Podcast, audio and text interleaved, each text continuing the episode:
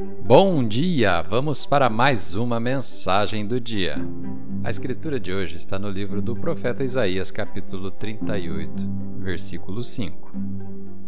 Vai e dize a Ezequias: Assim diz o Senhor, o Deus de Davi, teu pai. Ouvi a tua oração e vi as tuas lágrimas. Acrescentarei quinze anos à tua vida. O tema de hoje: de não para sim. Quando o rei Ezequias adoeceu a ponto de morrer, o profeta Isaías, que falou em nome de Deus, lhe disse: Põe em ordem a tua casa, porque certamente morrerás. Ele não disse que o rei poderia morrer ou que não parecia estar bem. E então, como você faz quando Deus te diz um não? Em vez de desistir, Ezequias começou a chorar orar e clamar por misericórdia a Deus. Deus disse a Isaías para voltar e dizer a Ezequias: Eu ouvi sua oração e vi suas lágrimas, então acrescentarei quinze anos à sua vida.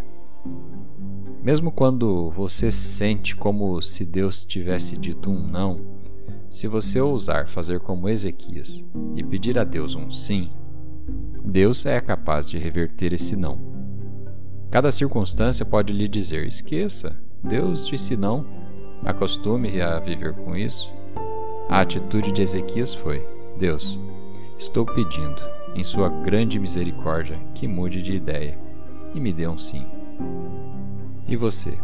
É ousado o suficiente para pedir um sim, mesmo quando tudo que você sempre recebe seja um não?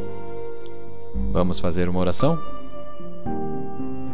Pai, obrigado porque está no controle do universo e porque fecha e abre portas. Obrigado porque o que parecia ser um não no passado pode mudar para um sim hoje. Vou continuar clamando, orando, acreditando, sonhando e esperando. Em nome de Jesus. Amém.